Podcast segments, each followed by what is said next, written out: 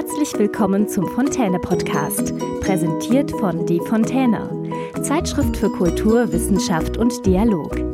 Mehr Informationen unter diefontäne.de. Orient und Okzident, mehr als nur eine Fantasie? Einrichtungshäuser, Baumärkte, Restaurants und Reisebüros versprechen auf riesigen Werbebannern den Traum vom Orient in den eigenen vier Wänden oder die Möglichkeit, möglichst günstig in den Orient zu fliegen. Wüstensilhouetten, Kamele und Beduinenzelte sollen das Fernweh der Kunden anregen. Warum aber werden immer wieder die gleichen Bilder verwendet, um ein bestimmtes Orientbild zu produzieren? Steckt hinter dieser Vorstellung womöglich mehr als nur eine Fantasie? Wessen Produkt sind diese Vorstellungen? Hinterfragt man diese Orientalisierungen, werden drei Felder sichtbar. Diese sind das akademische Feld der Orientalistik, die Kunst und die späte postkoloniale Debatte. Orientalismus als Lehre.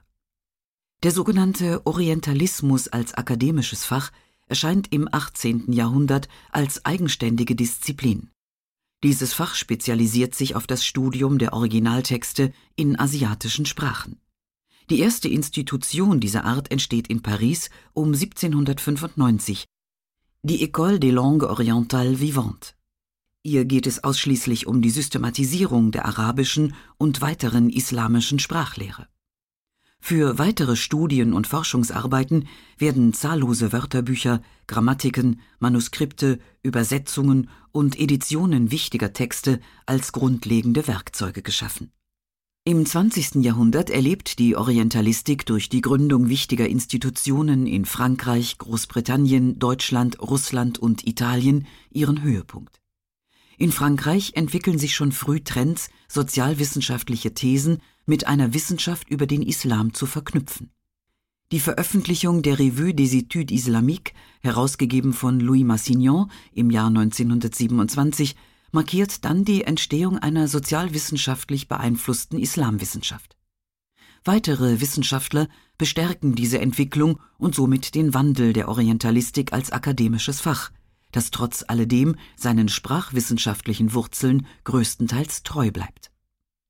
Orientalismus in der Kunst Der Orientalismus in den Künsten, zumeist in der Malerei, war im Wesentlichen ein Phänomen des 19. Jahrhunderts und ist als eine Facette der Romantik anzusehen. Im 19. Jahrhundert etablierte sich die sogenannte orientalistische Darstellung als Standardfach für europäische Künstler. Sie produzierte Bilder aus dem Leben, der Geschichte und der Topographie des Osmanischen Reichs, der arabischen Halbinsel, weiten Teilen Nordafrikas und manchmal auch des modernen Griechenlands und der Balkanländer.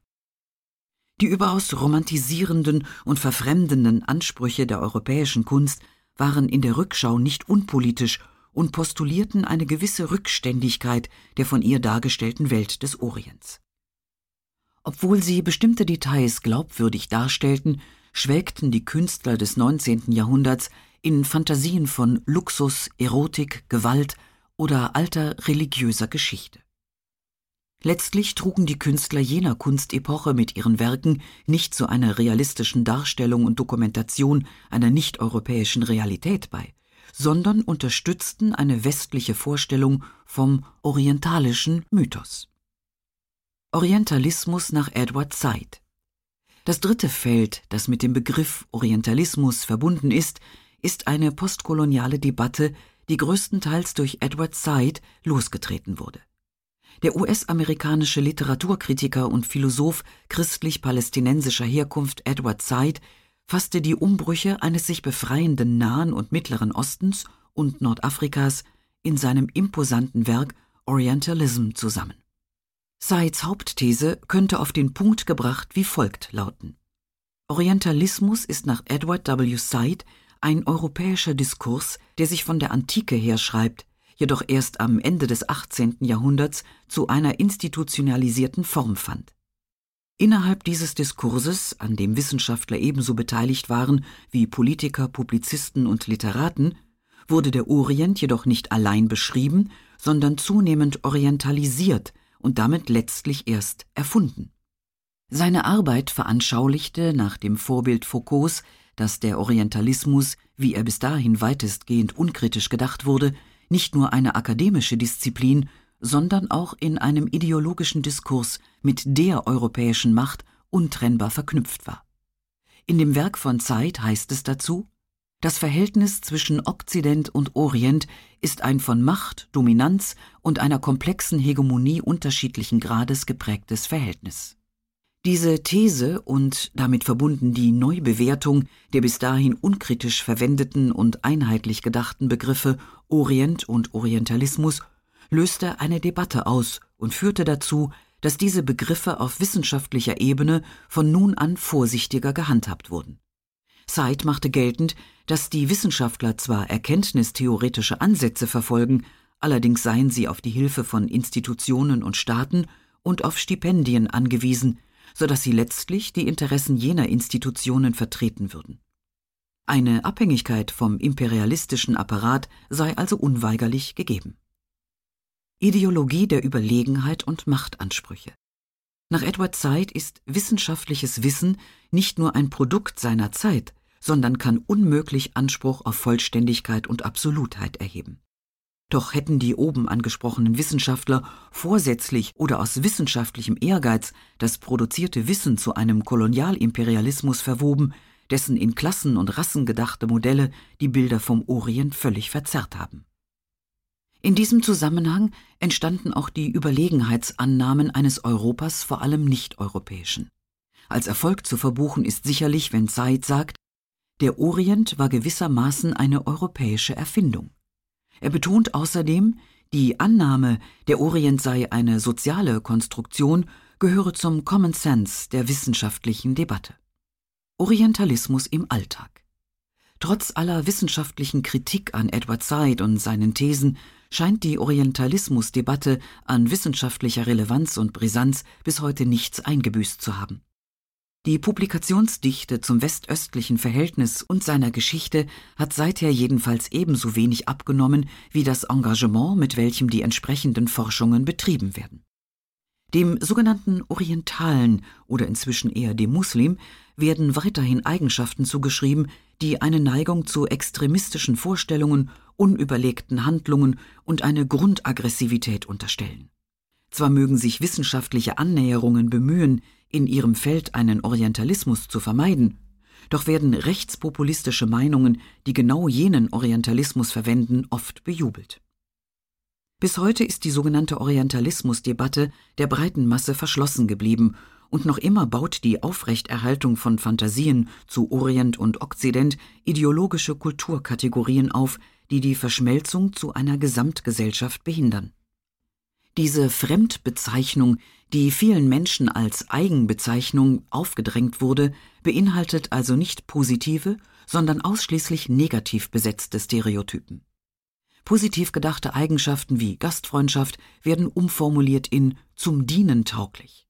Emotionalität wird als Fehlen von Sachlichkeit gedeutet und eine Form der Beziehung zur Familie, die nicht der eigenen entspricht, als patriarchalisch. Deutscher oder Orientale. Ganz gleich, ob jemand tatsächlich Migration erfahren hat oder muslimischen Glaubens ist, er wird, weil er nicht dem rechtspopulistisch gedachten Stereotyp des Deutschen entspricht, als Orientale bzw. Muslim gekennzeichnet. Dabei ist diese rassialisierende Vorstellung des Begriffs Deutschsein kein Phänomen politischer Randpositionen, sondern findet im kollektiven Bewusstsein der sogenannten Mehrheitsgesellschaft Akzeptanz, gleichwohl die Unterteilung der Einwohner eines Landes in Mehrheitsgesellschaft und Minderheit sprachliche und reale Abgrenzung fördert. Physische Merkmale werden mit einem vorgegebenen nordischen Stereotyp abgeglichen, um jemanden je nach Abweichungen entweder als deutsch oder als nicht deutsch zu klassifizieren. Dabei ist Weißsein eine Stereotypen schaffende soziale Kategorie, der ein konstruierter Orientalismus gegenübergestellt wird um die eigene, europäische, westlich weiß gedachte Weltsicht aufzuwerten. Somit handelt es sich hierbei um mehrheitsgesellschaftlich geschaffene soziale Positionierungen, die durch Rassismus geschaffen werden. Diese Diskriminierungen bestärken und schaffen ein fremdes Gegenüber, Stichwort Othering, sodass Menschen, die Menschen, die solchermaßen einkategorisiert werden, eine gesellschaftliche Irritation erfahren. Nicht nur die Verurteilten, sondern sogar die Urteilenden erleben dadurch zwangsläufig eine Verfremdung der eigenen deutschen Heimat. Für die einen entspricht ihr Zuhause nicht mehr ihren Vorstellungen, weil es angeblich durch die Orientalen überfremdet ist.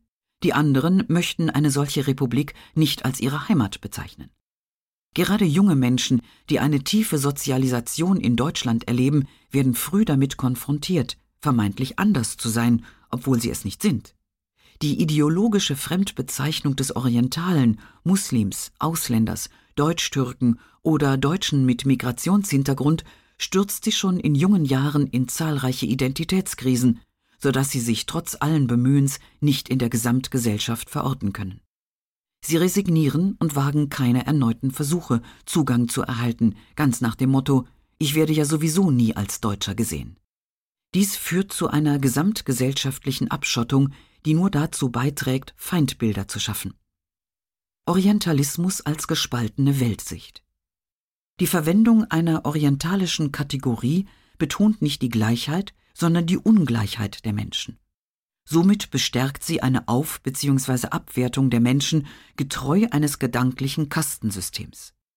Zu den Ursachen für solch ein dichotomisches Weltbild gehört beispielsweise dass die Abgrenzung von dem anderen die eigene Identität bestärkt.